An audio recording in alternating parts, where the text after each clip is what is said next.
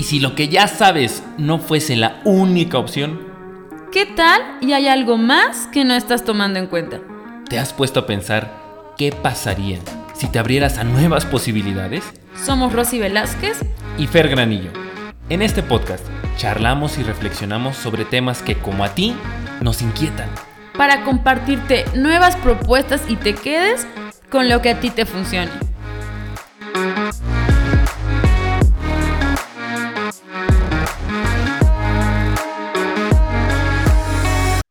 Hola, hola, hola, hola. Muy buenos días, buenas tardes, buenas noches. Querida y querida podcast escucha, en el momento en que nos escuches, bienvenido y bienvenida a este tu podcast de cabecera. No lo había pensado. Episodio número 67. Episodio número 67. Mis cielos, mis cielas, eh, notas al margen. Em, todavía eh, nuestra compañera Rosy Velázquez sigue en su, en su break, sigue atendiendo temas. Y bueno, pero eso, eso no, no quita que podamos hacer esta entrega semanal de tu podcast de cabecera. Y bueno, ¿de qué vamos a hablar eh, el, el episodio de hoy? El episodio de hoy va a tratar de estas, ¿cómo decirlo? Lo que callamos los hijos de padres divorciados, por así decirlo, ¿vale? Y para eso tenemos una invitada especial que se llama Blanca Altamirano. Blanquita, manita, qué gusto tenerte en este espacio. Hola, ¿qué tal? Muchísimas gracias, Fer, por la invitación. Va a ser una experiencia bien padre. Yo me declaro fan de tu podcast, lo escucho a primera hora los días lunes, así que me da un gusto estar aquí compartiendo este espacio contigo y compartiendo pues mi experiencia y todo lo que pueda aportar a tus oyentes. Oigan, como pueden ver, queridos y queridas porque escuchas, al igual que ustedes, Blanca tiene muy buen gusto en los podcasts. Pero bueno, oigan, pues de eso se trata este, este episodio, de nosotros, tanto Blanca como yo somos hijos de padres divorciados, ¿ok? Y vamos a compartirles estas experiencias porque esta idea de este episodio surgió precisamente que eh, hubo un momento en el que Blanquita y yo estábamos em, compartiéndonos estas experiencias precisamente estos hallazgos y, y- sobre todo los resultados de nuestro, de nuestro propio desarrollo personal, de nuestro propio desarrollo humano, de que ir a terapia o sesiones de coaching y que hemos encontrado una serie de cosas relacionadas con, con, con esto que nos sucedió, con eso del divorcio de nuestros padres, que dijimos, requerimos compartir esto porque creemos que puede agregarles obviamente valor. Y si suena de repente como desahogo, compréndanos. Sale, sale. Y este, y si nos escuchan nuestros padres, nada personal. Este, pero qué poca, no es cierto, no es cierto, no, no, no, no, pero vamos a compartirles nuestras experiencias, ¿vale?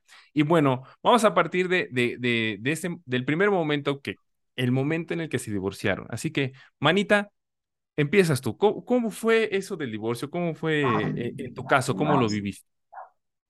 Pues mira, yo estaba bien, bien chiquita, realmente yo tenía tres años y pues era una, pues era una bebé prácticamente, era una niña. Yo no tengo recuerdos de mis papás juntos para nada, o sea, fue como un, no, no, no sé, o sea, no sé qué hay atrás, no sé si, creo que es normal cuando no te acuerdas de tus cosas de la infancia, creo que es como algo normal de nuestro cerebro que se quedan en la memoria nula, recuerdos que, ¿no? que ya no tienen por qué estar, ¿no?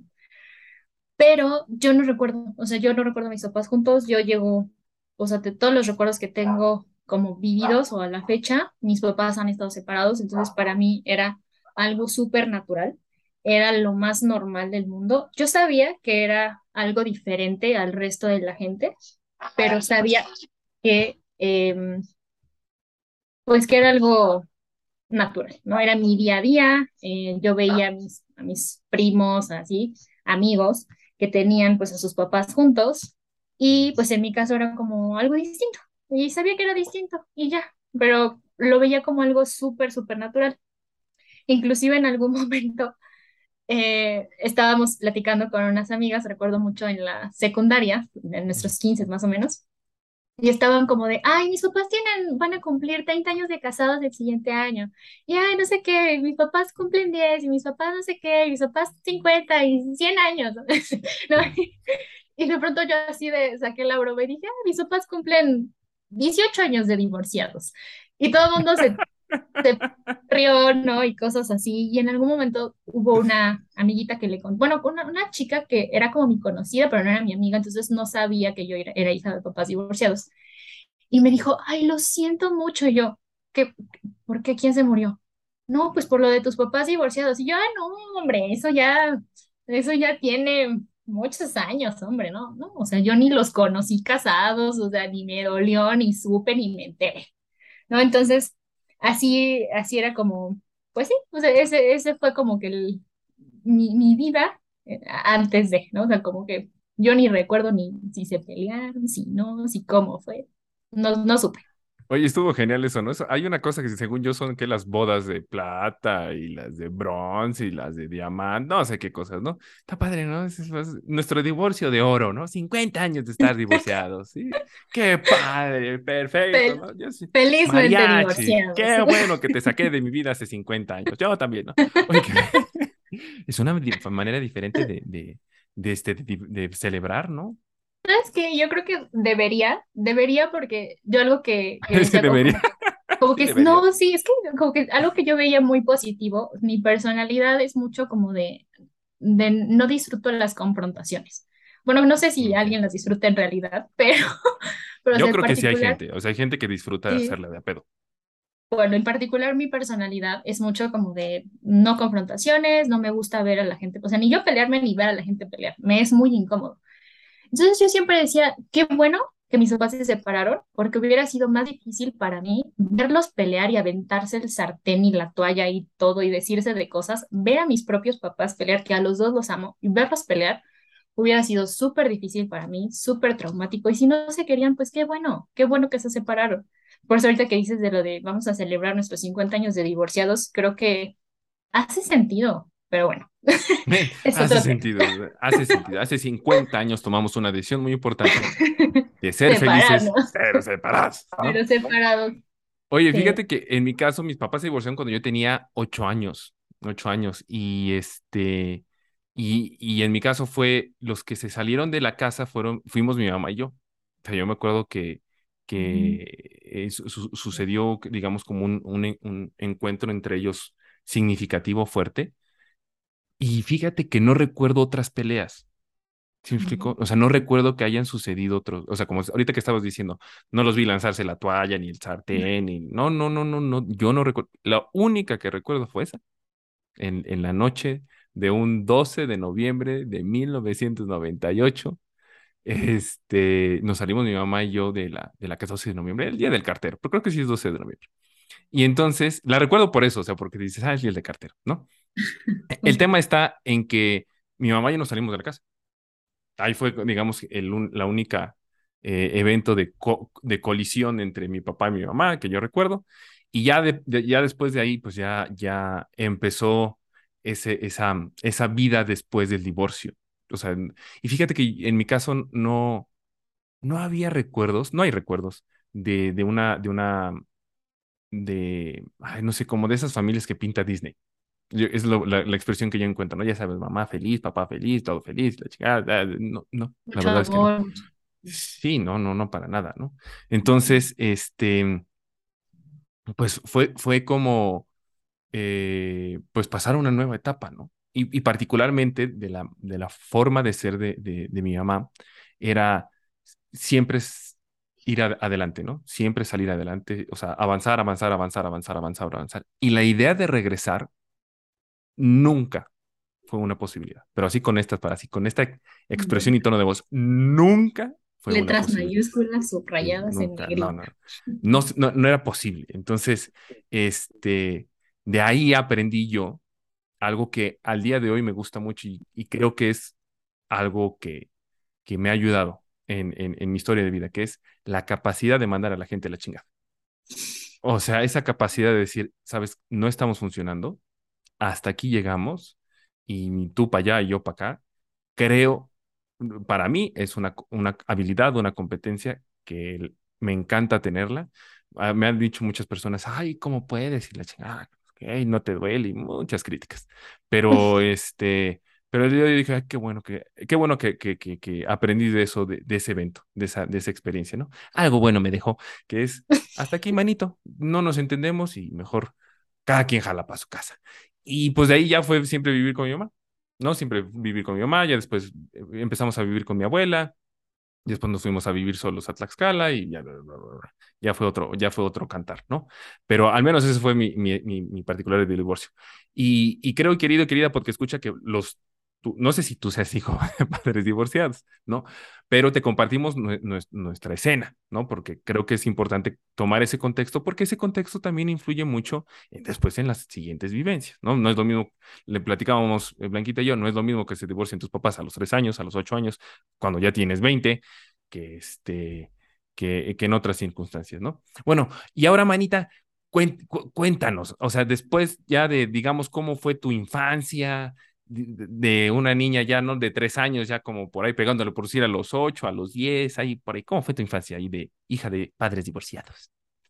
Sí, pues fíjate que, pues como te decía, fue súper diferente, o sea, mi vida fue muy diferente a la vida de, pues, mis primos, ¿no? Por ejemplo, o de mis, algunos de mis compañeritos de, de la escuela porque pues era como de mi, no era la, la, típica imagen de la mamá en casa cocinando y tal, ¿no? Sino que mi mamá se representó para mí el, la mujer empoderada que trabajaba y que cuidaba a, a, su niña, ¿no? O sea, que era como de, yo trabajo, yo también aporto, yo me hago cargo y así, y también te cuido.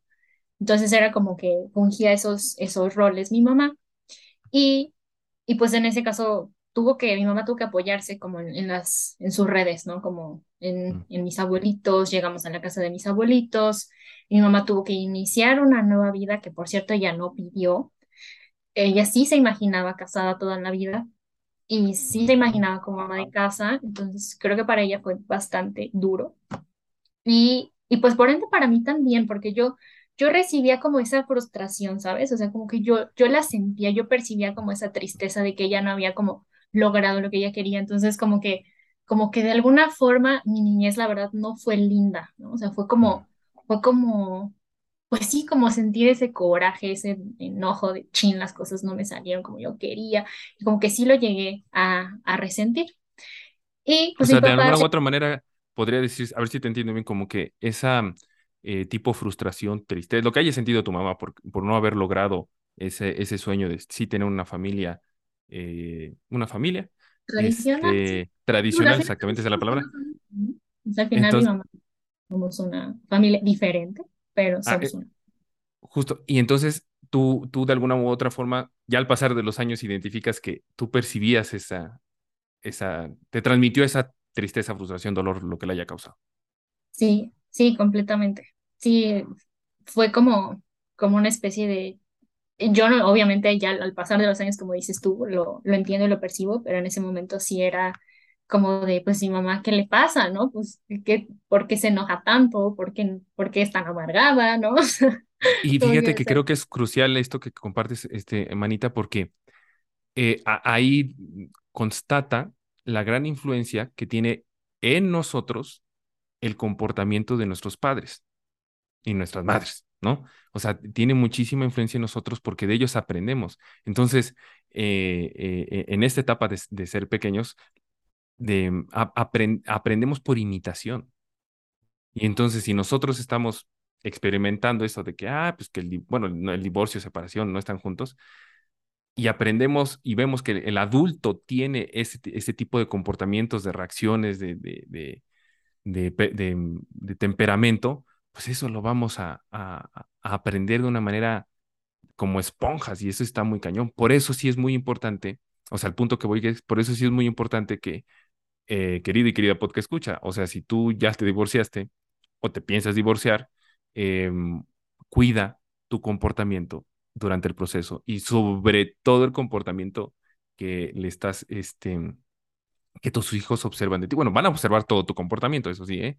No porque te escondas eh, detrás de una puerta, pero escuchen los gritos de eso. De, todos modos, asimilamos desde pequeños ese tipo de, de reacciones, sino ten, ten, ten, no sé si ten cuidado, ¿cuál sería la palabra, manita? Ten precaución, ten esa, esa... Amor por, por tus niños, ¿no? Al final. Esa sensibilidad, exactamente, decir, mi manera de comportarme le va a impactar a mi chilpayate. Entonces, si yo en algún momento me desquicio, le va a impactar al chilpayate. Si yo, si yo puedo llegar de alguna u otra manera a poder estar lo más tranquilo posible o lo más tranquila posible, también le va, le va, le va a impactar a mi chilpayate.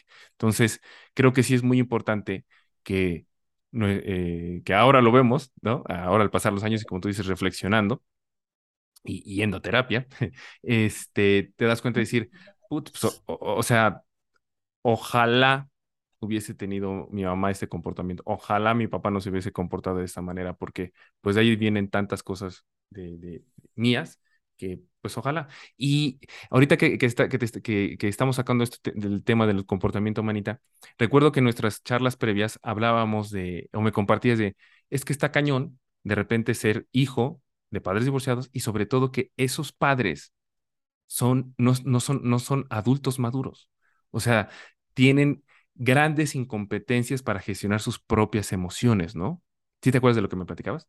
Sí, sí, sí, y que justo lo que rebotábamos es, no depende de si están divorciados o no. Y justo ahorita acabo de, cachar un poco eso de, pues para el niño es normal, o sea, o, no normal, pero es como de, pues es algo que está pasando y ya.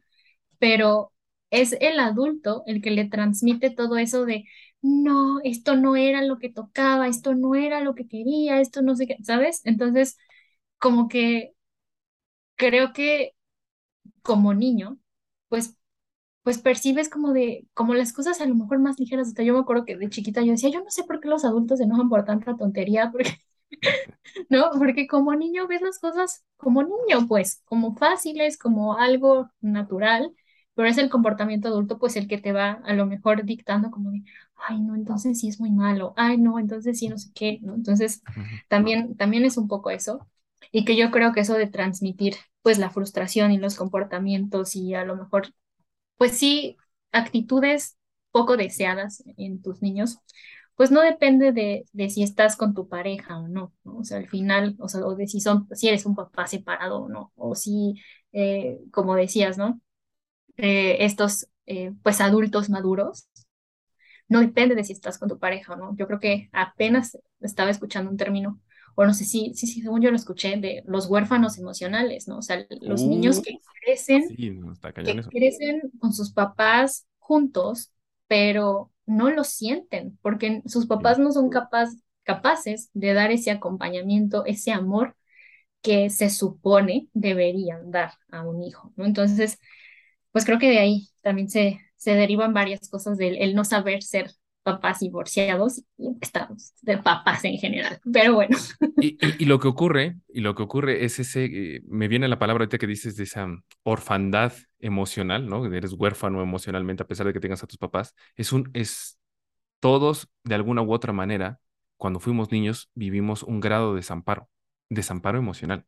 Y entonces, eh, digamos, yo, yo lo, al día de hoy, lo que yo he leído, lo que he aprendido, lo que he descubierto también en mí, dado el, proceso que yo mismo he emprendido, es este, la relevancia. O sea, es crucial el, el acompañamiento emocional que tengan nuestros padres con, hacia nosotros. Es, es fundamental, porque fíjate que Laura Goodman, eh, esta autora de, de, la propuesta que se llama Biografía Humana y de unos libros muy interesantes, eh, dice, no hay, no hay prácticamente nada que podamos resolver por nuestros propios medios sin la colaboración de los adultos.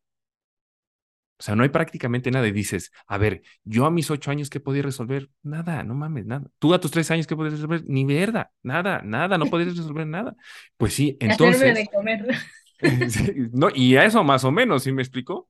Y entonces, eh, traigo esta, esta, esta frase o esta reflexión de, de, esta autora para, para decir el, el, como el ritmo emocional que marca la diferencia en la experiencia de, de nosotros como hijos de padres divorciados, la, la, la llevan los papás. O sea, si, si, si, ellos, si para ellos es todo un drama y externalizan ese drama y la hacen de un gran caos y todo lo demás, eso es lo que nos, o sea, a ese ritmo emocional es que nosotros vamos a estar viviendo. En cambio, si, si, si de alguna u otra manera como padres que ya estamos decidiendo, eh, que estamos decidiendo separarnos, podemos llevar una separación lo más armoniosa posible, mejor para nuestro chilpayate. De verdad, de verdad. O sea, nosotros marcamos el ritmo emocional de cómo vive esa experiencia nuestro hijo o nuestra hija o nuestros hijos o nuestras hijas. Porque particularmente también hay otro detalle, querida y querida podcast escucha, Blanca y yo somos hijos únicos. Bueno, tú tienes una, una, una hermanastra, pero pues... Una, media hermanas, media hermana, mi hermanastra también. ¿Sale? Entonces, eh, también es muy particular porque no es lo mismo vivir el divorcio que siendo el hijo mayor o la menor o la del medio todo un tema, ¿no? Pero este, para no desviarme del punto en el que estaba, es esto. Los papás marcan el ritmo, digamos así, el ritmo emocional, por ponerlo en esas palabras, de cómo nosotros vivimos la experiencia del, divorcio. Y puede ser que digas, pues fue lo más light del mundo, eh, fue un trámite, pues era lo que tocaba, todo relax, todo tranquilo, o la peor etapa de mi vida, cabrón, porque yo veía cómo mi papá por poner un ejemplo, ¿no? Yo veía cómo mi papá le dolía tanto, yo veía llorar a mi mamá, yo veía el caos en mi familia, yo, dices, puta, pues sí, e, es un evento sumamente, sumamente relevante, ¿no? Y creo que en este, que en este drama que sí se da, eh, Manita, a mí me sucedió que mm, fue una pelea de mucho orgullo entre mis papás. O sea, fue, una, fue un agarrón de orgullos. No me gusta la palabra ego porque después la toman como cosas holísticas. No me la, vamos a ponerle orgullo, ¿sale? Entonces, este, fue un agarrón muy interesante. Y dentro de ese agarrón, este, creo que se da mucho, de repente, transmites ese enojo que tú tienes hacia tu pareja al, al, al chamaco a la chama que así me pasó. Y entonces empiezas a, concebir una serie de narrativas hacia el, hacia el otro adulto, hacia tu padre o hacia tu madre, depende cuál sea el caso, ¿no? Y eso realmente puede generar conflictos internos. Porque para ti como niño, como niña, ese otro adulto, tu papá o tu mamá, tú lo amas. Para ti es alguien importante. Y entonces, si empiezan a hablar caca del otro, realmente nos generan un conflicto emocional porque no tenemos desarrollado un pensamiento crítico en el que diga, no, pues aquí mi mamá se está, se está pasando de víctima, ¿no? No, pues aquí mi papá, pues también, a ver, se está quejando de esto, pero pues mi papá también hizo aquello. No tenemos esa capacidad, ¿no? Y, nos provoca, dice, puta, no, pues entonces, ¿quién es el malo? Ese es el tema, ¿no? Ah, entonces él es el malo. Ah, entonces ella es la mala. Entonces sí, entonces quiero y amo al malo.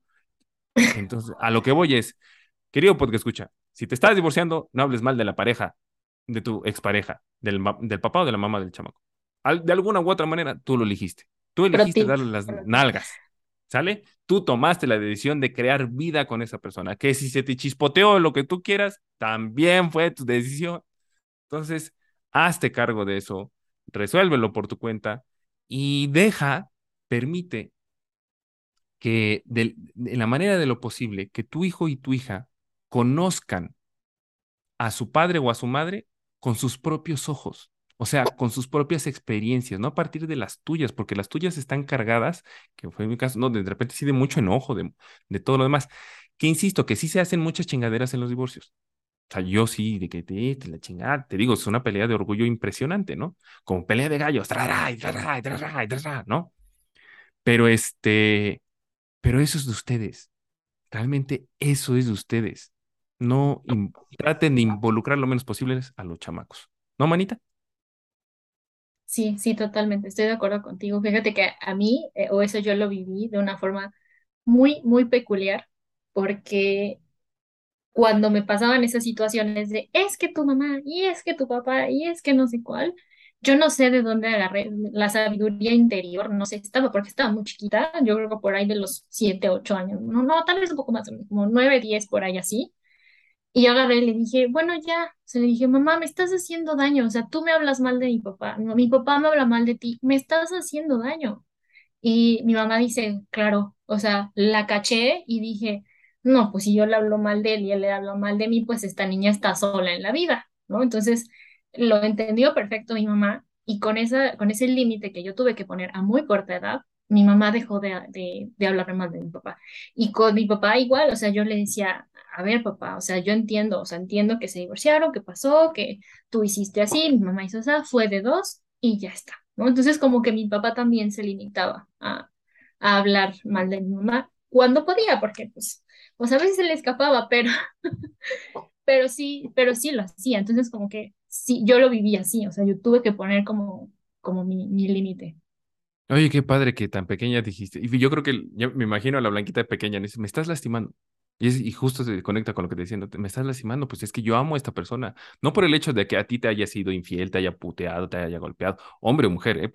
No, no, no para, o sea, también hay violencia de género por parte de las mujeres, ¿no? Este, y tampoco por ponernos de víctimas. El punto es que, este, ¿a mí qué me metes? O sea, ¿por qué, por, por- qué me involucras en este desmadre que es tuyo y de él?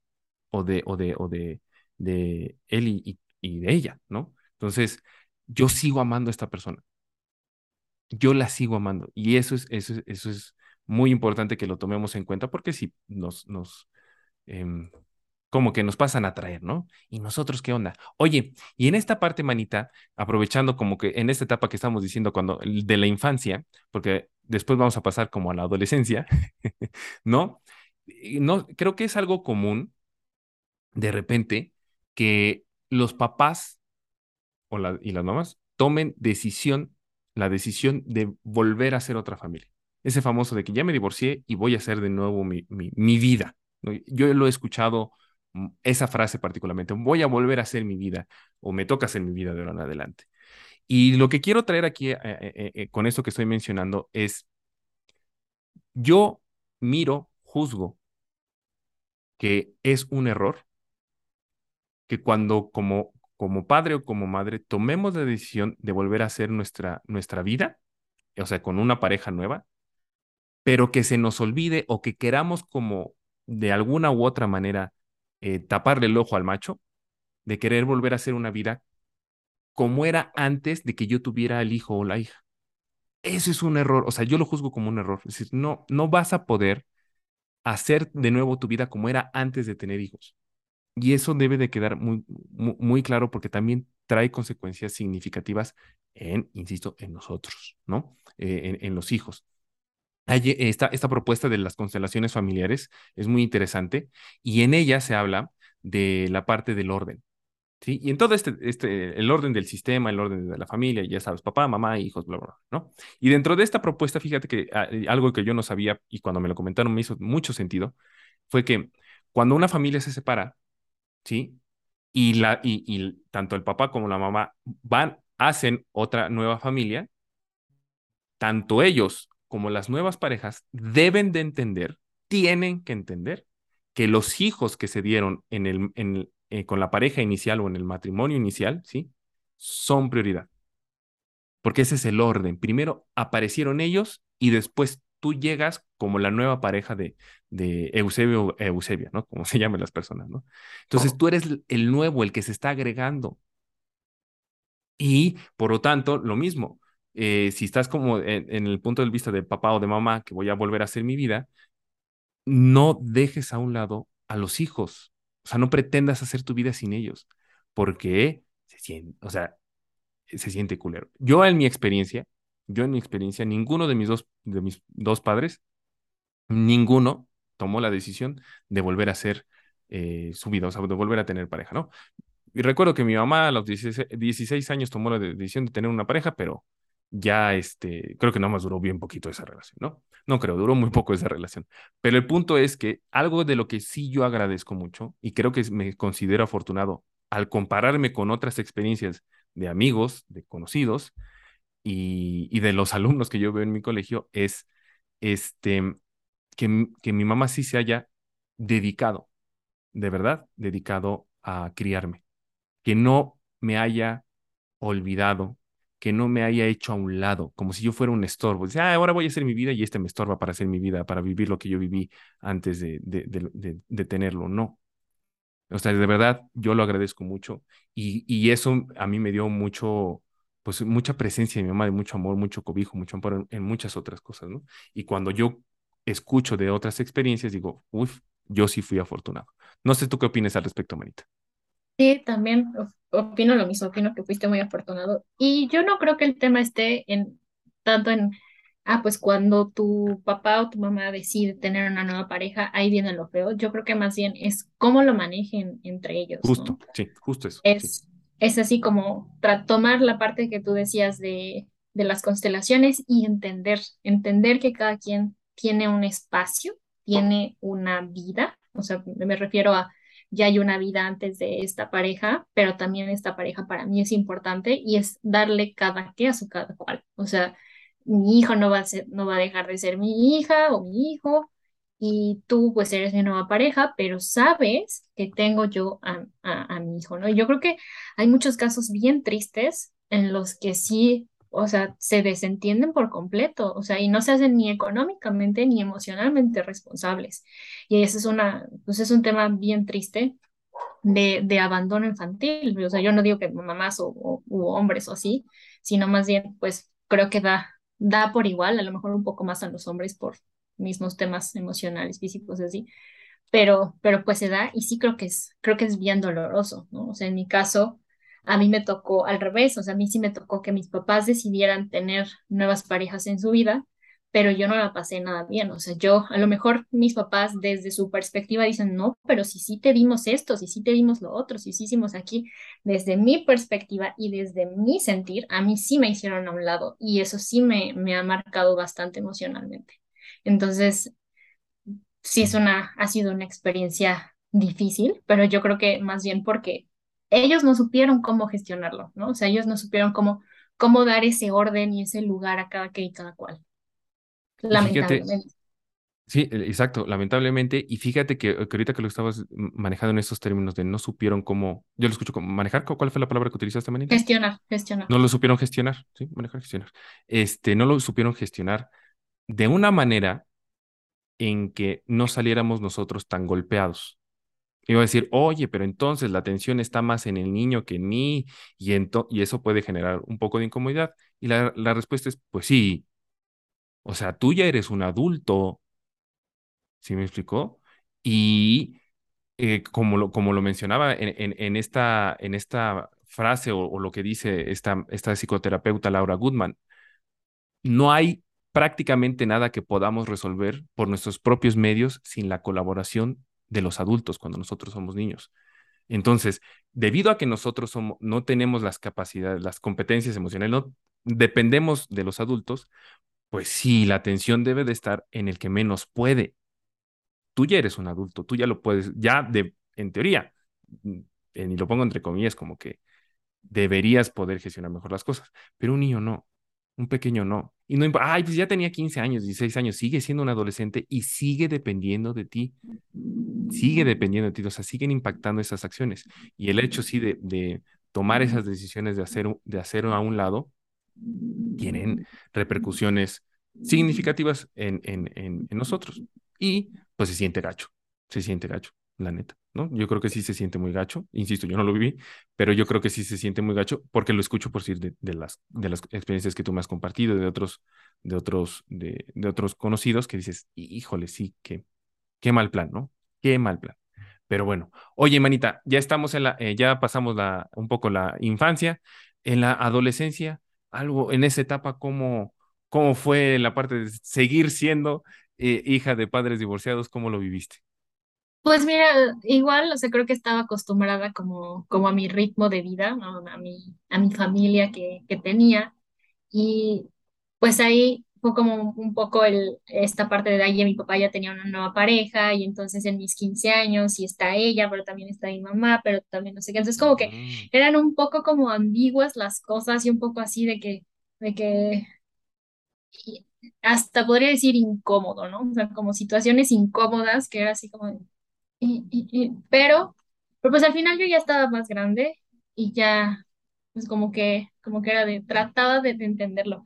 Creo que algo que, o, o igual creo que es un juicio, un juicio mío, pero creo que todas estas circunstancias que vivimos como hijos de papás divorciados, cuando lo tomamos desde una perspectiva eh, sana o para crecer, creo que nos hace ser mucho más maduros. O sea, yo he conocido personas, eh, o al menos he tenido parejas que son hijos de papás juntos y, y, también divorciados. Y la verdad es que las parejas de hijos de papás divorciados son mucho más empáticos, mucho más maduros, no sé, o sea, me ha tocado, lo he visto, y, y los otros no, o sea, los hijos de papás como juntos, como que andan en, su show, en su trip, y, pues sí, entonces creo que, creo que, que eso, o sea, esas circunstancias eh, adversas, pues sí me hicieron como, como meterme en un rol, a lo mejor y muy temprano, ¿no? O sea, a lo mejor como que, como que sí se me, o, o me exigió, se me exigió, las circunstancias me exigieron como madurar muy a prisa,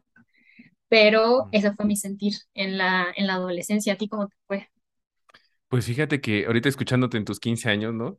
Eh, yo, yo lo que escucho es como, dependiendo de cómo hayan quedado, si muy raspados o muy encabronados después del divorcio, después de los años, porque el rencor dura, ¿eh? O sea, ca- cabrón, ¿eh? ¿Cómo les dura el rencor, hijos? Años, Eh, años. eh, eh, entonces, este, te toca, o sea, te toca, circunstancialmente, por así decirlo, el tener que mediar, ¿no? Porque yo, o sea, yo, yo te escuchaba y me, me identificaba en esas experiencias de decir, en este espacio van a estar mi papá y mi mamá. ¿Qué hago, cabrón? O sea, ¿con quién me voy? ¿Me explico? O sea, si me estoy acá con mi mamá o estoy con mi papá y si digo un comentario y si platico con él y si entonces se vuelve un pedo. O sea, se, sí se vuelve un pedo cuando no, no pudieron llegar a buenos términos. Y entonces, este, yo optaba, si sabes que mejor, este es el espacio para mi papá, este es el espacio para mi mamá y mejor yo me ahorro la la, la circunstancia. Yo digo, ay, quiero a mi papá en mi cumpleaños. No, no, no, chingada, mejor yo lo celebraba con mi papá. Pero fíjate que en mi, en mi caso muy particular, de los 8 a los 16 años, yo, yo veía a mi papá los domingos una hora. O sea, pero por, por, temas de, de, de, de- del, o sea, obviamente del divorcio, pues, pero de- a los 8 años, a mí no me nació convivir más con mi papá. A mí me nació convivir más con mi papá a los 16 años. Y a partir de los 16 años ya me iba todo el domingo con él. ¿sale? Y, y entonces ahí en mi, pues ya en plena adolescencia, sí era, ok, mi cumpleaños, ok, paso este tiempo con mi mamá y después paso este tiempo con mi papá, ¿no? Y am, honestamente a mí me, me, me agradaba porque eh, no, no, eh, no había conflictos y lo conecto con lo que tú decías al inicio, dices, ay, güey, no hay pedos, ¿no? No, no hay pedos, qué bueno, qué chingón. Entonces, este, pues er- eh, eh, aprendí de alguna u otra manera, es como a darle el espacio a cada quien. ¿no? Y ahora lo veo en mi vida adulta y así, así me sucede, como de que si voy, si voy a estar más así, ah, el espacio para mi amiga, hay el espacio para mi pareja, hay el espacio para tal persona, así, porque fue algo que, que desarrollé de, de, de mi experiencia familiar, ¿no? Y de por qué si se juntaban, te digo, parecían gallos, ¿no? O no, simplemente no se pelaban, pero Era sien- incómodo, ¿no? es incómodo, Es claro que que es sí, ¿no? Sí. sí. Y es saber quién lanza. De hecho, la, pri- la primera experiencia después de, del divorcio, así que estuvieron ellos juntos, fue cuando yo viajé a Canadá en un verano. Entonces, iba, como me acuerdo que íbamos en la camioneta mi papá, un primo, de, que es de la, de la, de la familia de mi papá, este, yo y mi mamá. Entonces sí fue así como de uno de los viajes más, de los más silenciosos, ¿no? Pues que mencionaban algo, pero por el, por el, este, El para... clima, la Sí, carretera, sí, sí, sí. el Casual, ¿no? Y, y entonces, este, pero yo sí sentía la presión, decir, a ver en qué momento eh, eh, se, se, Se se lanzan el agarran estos, ¿no? Sí, se empiezan a decir cosas, ¿no? Afortunadamente no pasó. Desconozco cómo haya sido el regreso. Yo les pregunté cómo estuvo el regreso, muy callado, pero eh, sí es, sí es incómoda esa sensación de decir, ahora me toca, pareciera que ahora como hijo tengo yo que lidiar entre las cosas que no pudieron resolver estos dos, ¿no? Pareciera ser, ¿no? Un poco es esa sensación. Pero sí, creo que sin duda lo vivimos diferente. O sea, como tú dices, no depende de la edad, depende inclusive de la persona, ¿no? Lo que platicábamos, a lo mejor si tú o, o yo hubiera tenido un hermano o hermana, pues para ella también sería otra historia, ¿no? Es como de, en semiología dicen, cada quien ve una película diferente, o sea, vamos a ver la misma película, pero tú ves una y yo veo otra, entonces así, así funciona también. Pues de- depende de, de cada tipo de, de persona, cómo lo va viviendo y cómo lo va experimentando. Por ejemplo, yo, yo sí veía a mi papá con regularidad, ¿no? O sea, los fines de semana lo veía y no pasaba más de un mes y, y lo, lo frecuentaba y todo. Entonces, como que siempre, o sea, siempre estuvo presente en, en mi vida pero sí, de, pronto era como, como cuando se juntaban así. Y, no, y aparte una cosa bien curiosa que a mí me pasó es que mis papás cumplen años el mismo día, o sea, ni siquiera en sus cumpleaños de No, ellos. no, neta. eh, Sí, de verdad. Así, ni siquiera en ¡Wow! sus cumpleaños de ellos podía estar como que dándoles un espacio como a cada uno. O sea, Claro. literal, o sea, lo que, lo que hago es me divido el día y es como de en la mañana a mi mamá, en la tarde a mi papá, o al revés, ¿no? O les pregunto, ¿qué vas a hacer? ¿Qué vas a- ¿Cuándo vas a celebrar tu cumpleaños? No, pues tal día. Ah, ok. ¿Tu mamá qué quiere hacer? No, pues tal día. Ah, ok. Yo, no, pues que mi papá también quiere celebrar ese día. Ah, bueno, entonces yo lo muevo, no te y ya, ¿no? Entonces, sí, pero sí me tocó esa cosa.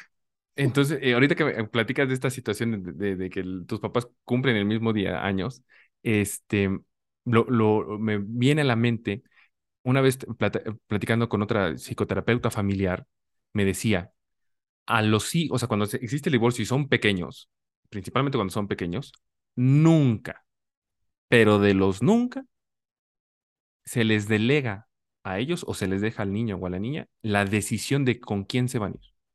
Nunca en la vida. Porque como, como, como no sabemos qué pedo, ¿sale? Puede, puede significar para nosotros que yo esté traicionando al otro. O sea, si yo elijo irme con mi mamá, entonces estoy traici- traicionando a mi papá. Y si yo o elijo irme con mi papá, entonces estoy traicionando a mi mamá. Entonces, también son de las cosas eh, que en el proceso de divorcio, querido y querida podcast escucha, ustedes quedan de acuerdo, decir, "Ah, con quién se va quién, pero los adultos son los que deciden, porque los adultos son los que tienen más competencias emocionales. Los niños no las tienen y se, y se, y se puede sentir como eso. Voy a traicionar a mi mamá. Y fíjate que a mí me hizo mucho sentido porque este, de alguna u otra manera, cuando yo era chico era decir, lo sentía así, o sea, hasta que lo mencionaron, dijo, claro, me hace, ahora entiendo por qué me sentía como me sentía cuando era, cuando era pequeño, así, ¿no? Me sentía que si yo estaba conviviendo con mi papá, sentía como que pues esta- estaba traicionando a mi mamá, ¿no? Y entonces, hasta los 16 años fue cuando dije, no, ya, ¿no? Yo, yo voy porque quiero, porque a, a mí me nace y no hay ningún problema, y afortunadamente no hubo ningún problema. Pero eh, para no desviarme, es, si se van a divorciar, adultos eligen con quién se van los niños. Y empieza, Oye, y en esa, y en esa decisión se, se generan los acuerdos de logística. Así fue, o sea, puntual, o sea, bien, y procuren, por favor, cumplir los acuerdos de logística. Pero ¿qué ibas a decir, manita? sí, no, eso que es un, es un muy buen tip. Sí, sí, sí, no, porque imagínate un niño, imagínate tú, te pones, a ver, ¿con quién te vas? Dices, pues es que a los dos los amo, ¿no? ¿Cómo, cómo me pones en la decisión? ¿Cómo me pones en la decisión de elegir entre dos personas que amo? Es una angustia impresionante para un niño. No puedes, hasta mira, yo me imagino y siento aquí el, el, el vacío y dices, ¿qué pedos? No puedo. Pues claro que no, tú dices, te vas aquí, ¿por qué? Porque así lo decidimos tu papá y yo, ah, berrinche, ni modo, así lo decidimos, vamos, ya después, ya después con el psicólogo lo salvas, ¿no? Pero no, que no, que no se experimente eso de, de traicionar a uno o el otro, ¿no? Oye, manita, ahora va- vámonos a la última etapa, ya de adultos. Oye, ya de adultos, de- ya de adultos. ¿Qué onda con ser padre, con ser adultos de, y ya, y seguir siendo hijos de padres divorciados? ¿Tú qué, qué experiencias más significativas has tenido ya en tu vida adulta? He pasado por diferentes etapas. O sea, sí ha sido como, como de al principio, ¿no? Cuando yo decía, pues esto es normal y así, em, no lo cuestionaba como, como mucho y era como natural y parecía todo, parecía todo, todo bien y normal, ¿no? Y llega mi primer novio, llega mi primer novio y, y ahí me empiezo a O sea, ya de adulta, o sea, ya de a, lo- a los 20 después de los 18 ¿fue tu primer Eh, no, novio? no, fue un poquito antes, como a los 16. O sea, sí fue como que entre adolescente, Ok, sí, ajá, ok. entre ujú, adolescencia, sí, adolescente adulto. Llega mi ujú. primer novio y entonces ahí me empieza a espejear como algunas cosas, eh, como el miedo al abandono y muchas, muchos detallitos así que van brotando como de, ah, mira, no, no era tan normal, no lo había yo aceptado del todo, ¿no? Entonces ahí pues fui, fui como, como descubriendo como, como nuevas cosas y, también un poco responsabilizándome, o un mucho responsabilizándome, ahí ya pues tenía más, o como adulta pues ya tengo más herramientas para hacer frente a ese tipo de, de cosas y entonces pues sí, empecé a ir a terapia, empecé a, a tomar, eh, pues a tomar las emociones que tal vez pues de chiquita pues no viví, ¿no? O sea, de, de hecho en algún, en algún momento, en algún lugar yo leí o escuché que cuando eres muy chiquito, el divorcio te afecta más, porque a un niño no le puedes explicar que es un problema de sus papás, ¿no? O sea, que no es un problema de él, que él no Mm. tiene nada que ver con, con lo que está pasando.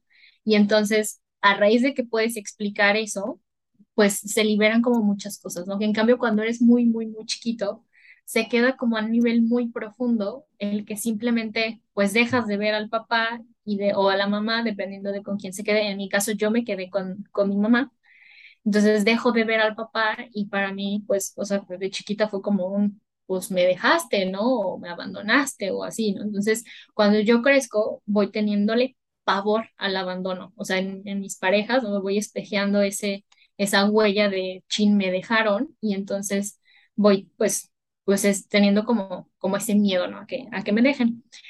Pero bueno, yo lo, trabajé en, en terapia y, y la verdad es que todo bien, salí victoriosa de, de ese, de ese miedo al abandono y, y ya no, o sea, lo, lo atravesé y lo trabajé bastante bien, pero, pero sí, ya, ya de grande así ha sido, creo que me ha ido mejor, sin duda, o sea, en el sentido de, de que he, he podido poner como a cada persona en su lugar, ¿no? O sea, como, como que ya es como de, ah, bueno, o sea, ya tengo pensamiento crítico, ya tengo más, eh, pues sí, herramientas tanto emocionales, hasta económicas, si tú quieres, pues que me permiten, ¿no? Ir a terapia, comprarme mis libros, darme mis espacios para, pues, reconocer mis heridas, trabajarlas.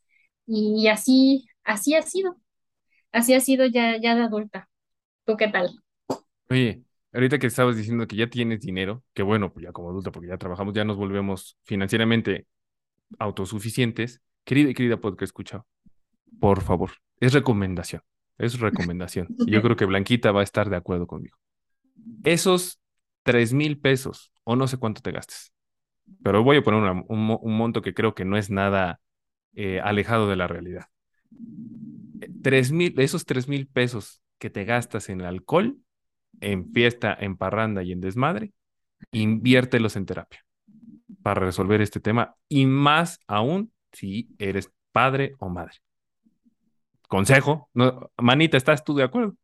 Sí, sabes que no necesariamente tiene que ser dinero. Ahorita ya hay un montón de alternativas. Por ejemplo, la psicóloga con la que yo voy cobra una cuota eh, solidaria. Entonces tú le puedes dar desde 10 pesos hasta 100 o 200, que es como su tarifa normal. Entonces realmente es como darse pues el, el, el espacio, el tiempo y la voluntad de querer trabajar como en uno mismo. Porque sí lo necesitamos. Porque sí lo necesitamos, porque todas esas, todos esos ahorita que tú mencionabas, por decir, de, esa, de- del miedo al abandono, que te entiendo perfectamente, em, de chiquitos no lo supimos resolver y se queda, se queda en, nue- en nuestro inconsciente o en nuestra sombra, como tú lo quieras llamar, se queda ahí grabado y entonces mod- mo- modela, eh, in- influencia, impacta mucho nuestro comportamiento ya, sí de, de- de adolescentes y todo eso, pero también de adulto. Entonces, debido a que es un tema que de chicos no lo supimos resolver, ahora de adultos sí nos toca echarnos un clavado, igual a través de terapia, a través de, tú sabes que a mí me gusta mucho el coaching ontológico, a través de también esta propuesta, a ti también te gusta creo que la semiología, también muy buena Sí. propuesta, este, la que sea, ¿no? Pero sí lánzate a resolver esos pasos que tú como niño no supiste resolver y que ahora como adulto lo creo que lo mejor o lo óptimo es que los, que los puedas resolver en tu vida adulta para que entonces, me gusta mucho la palabra que utilizas, manita, de te estés espejeando, estés eh, proyectando, repitiendo un montón de patrones, etcétera, etcétera, etcétera, etcétera. ¿No? A mí lo que me sucedió y lo que yo me di cuenta, por decir, de, de, de algo de estos patrones aprendidos, o más bien cosas que, que nos dejaron, fue por decir, a mí a mí tampoco, yo tengo una, mm, una res- cierta resistencia al conflicto que también ya la vengo trabajando, ¿no? Pero el tema aquí está en que en mis relaciones de pareja, yo me di cuenta, y fue en una sesión de coaching, que yo me callaba. O sea, por, por temor al conflicto y porque el conflicto significaba separación, ¿sale? Entonces, este, porque así lo aprendí, así lo viví. La, la primera y única vez que vi pelearse a mis papás, esa misma noche mi madre y yo nos salimos de la casa, pues entonces yo aprendí que el, el conflicto es separación, ¿no? Entonces no, no quiero perder a la otra persona, eh, entonces mejor no, no. Todas las cosas que a mí me incomodaban, que inclusive algunas cosas que sí me lastimaban de actitudes de la otra persona, etcétera, etcétera, etcétera. No las hablaba por miedo a que se terminara la relación. Pero sucedía algo bien curioso conmigo, porque sí tenía habilitado yo, tenía, no tenía habilitado el hablar, me callaba, ¿no? Pero sí tenía muy bien habilitado el mandar a la gente la chingada. Entonces era así como, este, yo solito me daba un, tiro en el pie, porque si bien no quería que se perdiera la relación, no hacía lo que a mí me, me, eh, lo, que a mí me, que me competía, ¿no? O sea, no hacía lo que estaba en mí, lo, que yo tenía que hacerme cargo de expresar, de hablar las cosas que para mí no estaban funcionando en la relación. Entonces se me llenaba el buche de piedritas y digo, no, pues esta relación no sirve o, no funciona, no, no tanto no sirve, no funciona ya a la chingada. Y entonces así me la pasaba hasta que me di cuenta y dije, ah, yo la estoy cagando la estoy cagando por este miedo de mi infancia, bum, bum, bum, bum, bum, bum, bum, bum. Al día de hoy, ya hablo yo en mis relaciones, sigue, este, sigo, eh, he seguido terminando, tomando la decisión de terminar eh, las relaciones, pero, pero, pero, pero, pero, ya han sido diferentes el, el hecho de decir, ya lo platicamos, ya te expresé, y sobre todo el expresarle a la otra persona permite que la otra persona se haga cargo de lo que pueda hacerse cargo, ¿me explico? Porque si yo te mando a la chingada a ti sin decirte nada, vas a, mm, obviamente me va a decir, pinche Fernando, ¿qué pedo con tu vida? Yo no supe en qué momento, ¿no? Pero si en cambio, si no, qué pedo, que le pelón. Pero si en, en, tal caso lo platicamos, ¿no? Blanquita, fíjate que esto no está funcionando por eso. Y lo intentamos. Tal vez lo intentemos un año, ya sabes que si nos dimos cuenta que no funcionamos. Ah, ya, perfecto. Es diferente a dejar las cosas o solucionar así la manera. ¿no? Yo me di cuenta que estaba repitiendo eso, que me estaba espejeando, como tú dices, me gusta esa palabra, y este, y sí me di cuenta de eso.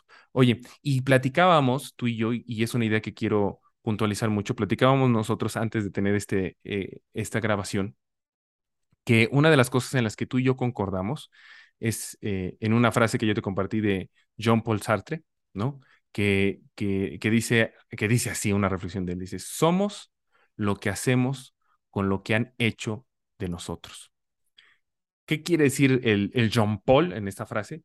Que pues nos toca, ni modo, así le toca a todos los hijos de padres divorciados, de padres con matrimonio, con bodas de oro o con separación de oro, como sea, ¿vale? Nos toca hacernos cargo de todas las heridas, traumas eh, y conflictos internos que se hayan derivado de nuestra crianza. Ni pedo, así funciona, así es la vida si lo quieres manejar así. Y creo que son de las cosas más chingonas que podemos hacer. Porque en lugar de estarnos quejando que es que mi mamá, es que mi papá, es que shalala, que ojo, eh, ojo, ojo, ojo, ojo, no por esto, no quiero que, que tomes, querido y querida que escucha, que estamos o que queremos desestimar el dolor que tú viviste de las experiencias que hayas tenido. Porque hay unas experiencias, manita, que dices, wow, o sea, la neta, lo mío fue, a comparación de la otra persona, lo mío, yo estuve en el cielo. Esta persona sí estuvo en el infierno, ¿no? Pero independientemente que hayas estado en una situación no tan caótica o en una de las peores situaciones habidas y por haber, no te exime, no te quita de que, pues, te toca hacerte cargo, o sea, te toca hacer algo por ello. Y eh, aquí conectando con una frase de Odín Duperón que me gusta mucho, que dice prácticamente lo mismo que, que Jean Paul Sartre, pero en otras palabras. Al ser humano no lo define lo que le toca, sino lo que elige hacer con lo que le toca. Ya te atacaron todos estos traumas o todas estas experiencias que generaron estas heridas en ti, estos vacíos, esto, esto todo, este desmadre interno, pues ni modo, te toca hacerte cargo de eso. Y es la mejor forma de hacerle frente, decir, ok, ese es el pedo, voy a terapia, voy a sesiones de coaching, voy a semiología, voy a tal vez terapias holísticas, lo que sea, pero busco constelaciones familiares, eh, psicoterapia, psicoanálisis, yo qué sé, pero voy y busco hacerme cargo. Porque si no, es demasiado frustrante, y no sé qué tú opinas, manita, el hecho de que busques, busques hacer como una vida satisfactoria para ti y que dices, hijo de su puta madre, hay algo que no estoy siendo capaz de ver en mí, que, que, que no me está permitiendo tener el resultado que yo quiero. Y, y para mí, en su momento fue muy frustrante y ha sido algo muy chingón el poderme dado, poder, haberme dado cuenta de tantas desmadres, porque parece que nunca para esto, pero me puede, me puede, me abre la posibilidad de hacer algo al respecto. Y eso tiene que ver también con un poco de mi forma de ser. Me caga no sentirme impotente. Me caga. ¿Sale? Y sobre todo cuando algo me duele. ¿Sí? Hay chingaderas de la vida y ni modo, las acepto y va. Pero sí, o sea, pero realmente agoto mis posibilidades para así poder hacer algo al respecto. Y como, y como decía este Zapata, prefiero morir de pie que vivir arrodillado. O sea, prefiero haber dicho, lo intenté, la cagué, de verdad, busqué, me partí el hocico y no se pudo, pero al menos lo intenté, que decir, no, pues es que no se pudo, pobrecito, y, toda una víctima. No sé tú qué opinas, Manita. Sí, sí, yo creo que esa es la, la, parte fundamental y creo que esa es la diferencia de pues cómo lo, lo vivimos de niños. O sea, podemos seguir siendo niños, a pesar de tener un cuerpo de adulto y seguir echando culpas y seguir aventándole caca al de junto, como dices tú, ¿no? Y, no hacerse cargo como de lo que nos toca. Pero siendo un adulto que de verdad es adulto, pues es hacer eso, es hacer, hacerse responsable e ir a la terapia que más te acomode, sacarlo de la mejor manera, que ojo, o sea, sacarlo no solo es como de, ay, me desahogo y con un amigo, o sea, eso, eso es desahogo, pero no es terapia, o sea, no es un trabajo real, ¿no? Que, que, que sí se pueda que sí se pueda hacer que te pueda llevar a un lugar, a un lugar mejor, como tú dices, ¿no? O sea, si estoy viendo que mi vida de ahorita tiene estas piedritas, pues hago algo con ellas y eso no, o sea, no le toca a nadie más que a mí, ¿no? O sea, me toca hacerme cargo de mí y para mí, o sea, es como tomar responsabilidad, esa responsabilidad que ya de grandes sí podemos. A lo mejor de niños, pues tenemos muchas dificultades y dependemos económicamente, ¿no? De que, de que yo me acuerdo cómo le decía a mi papá, papá, este, la terapia, la terapia, lleva la terapia, y papá, no, no tengo dinero, no tengo dinero, y, y pues ni modo, ¿no? O sea, no había y yo no conocía como de, todavía no estaba mucho como lo de las redes, de hecho mi psicóloga yo la conocí por por un grupo de Facebook, todavía no había esa posibilidad, no había acceso a, todas esas cosas que ahora ya hay, ¿no? Que a pesar de no tener dinero, yo hubiera podido ir a terapia, pero pues desconocía, ¿no? Desconocía muchas de esas cosas.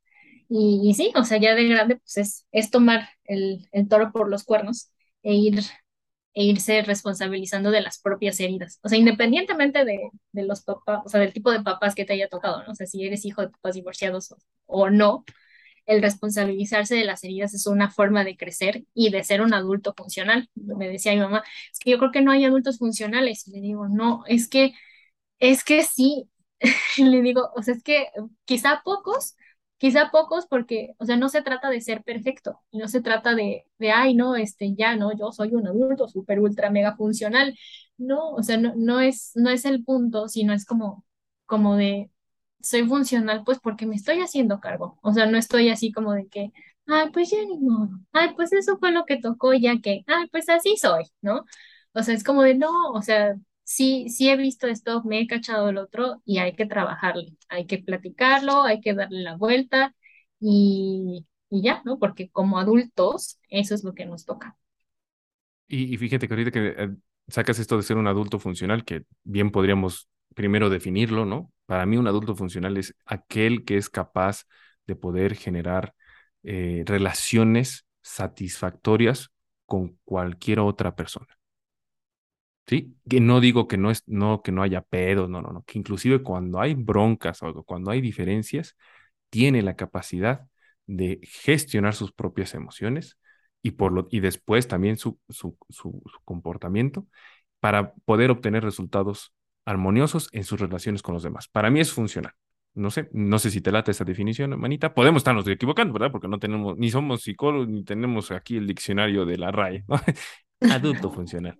Pero no sé si te lata más o menos esa definición. Sí, sí, sí, justo eso, a eso me refería, ¿no? Tanto, o sea, relaciones y una vida, una vida. Pero con cualquier otro, porque puede ser la jefa, eh, el hermano, la hermana, la tía, el, vecino, tus propios hijos. Y ahora. O contigo mismo, ¿no? También, o sea. Mismo la relación más importante. Eso. Y fíjate que ahorita de que te estaba escuchando, yo, yo, yo soy mucho de retos, ¿no? Eh, pero de retos de retar a alguien, ¿no? Entonces, querido y querida porque escucha, si en algún momento te dices, yo voy a ser mejor papá o mejor mamá que mis padres que lo fueron, y lo estás diciendo desde ese, desde ese dolor, decir, porque ellos fueron unos malditos hijos de su culera, que sí, tal vez, está bien, ¿sale?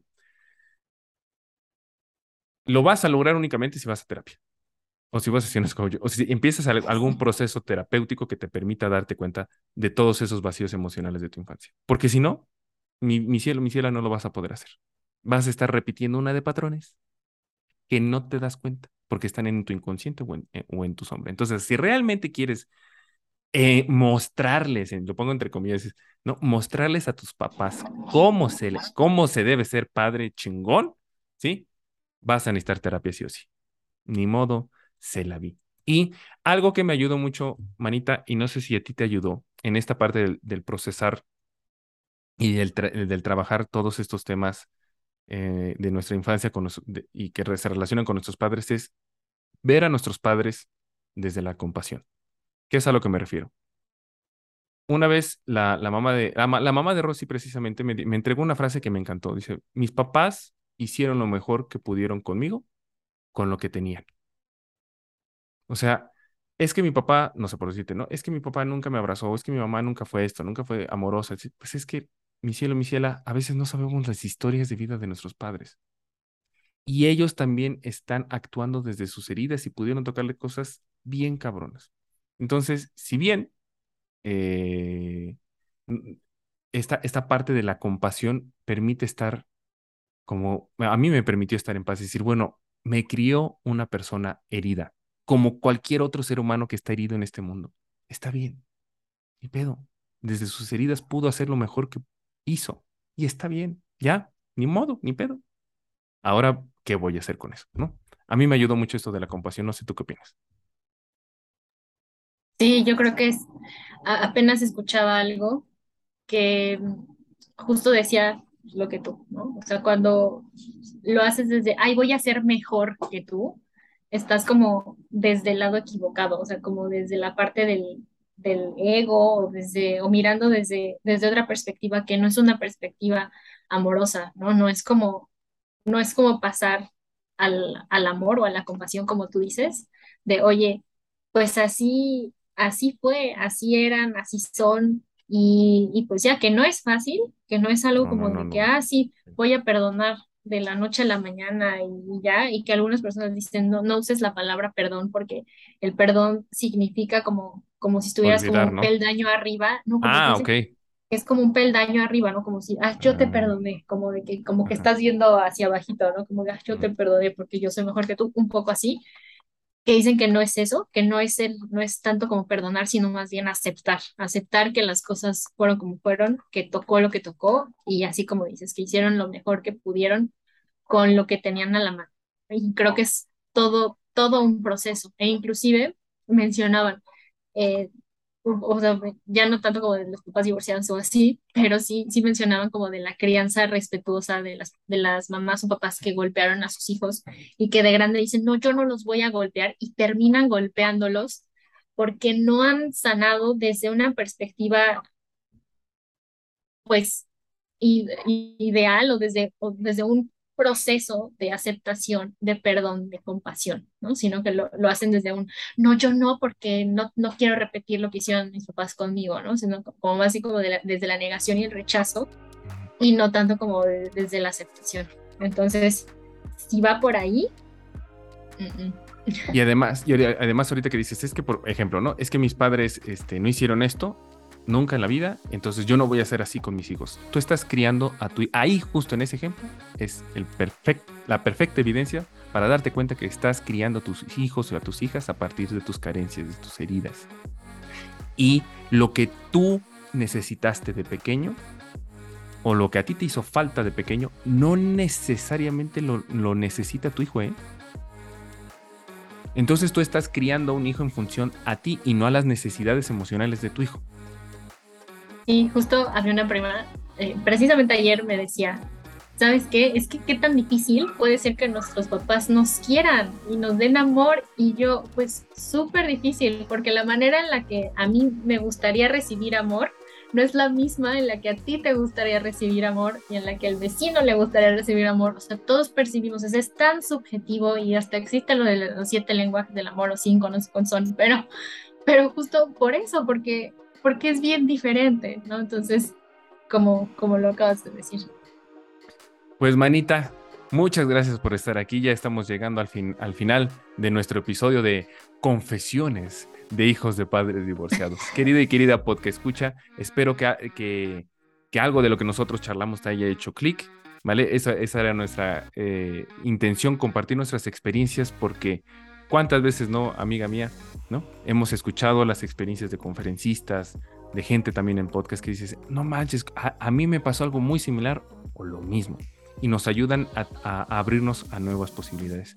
Manita, muchísimas gracias por estar aquí. ¿Algo que quieres decir a nuestros podcast escuchas? A ti, muchísimas gracias por el espacio y pues nada, que, espero que se lleven algo de, esta charla, que lo hicimos con, con, mucho cariño.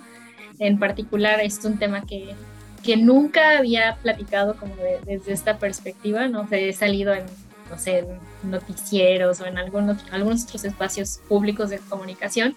Y esa es la primera vez que me toca hablar como de algo tan personal. Y lo hice de todo corazón, así que espero que, sea valioso para tus podcast escuchas. Excelente. Y bueno, querida y querida podcast escucha, síguenos en nuestras redes sociales, arroba no lo había pensado punto podcast. Y bueno, nos escuchamos en el siguiente episodio de la siguiente semana. Tchau.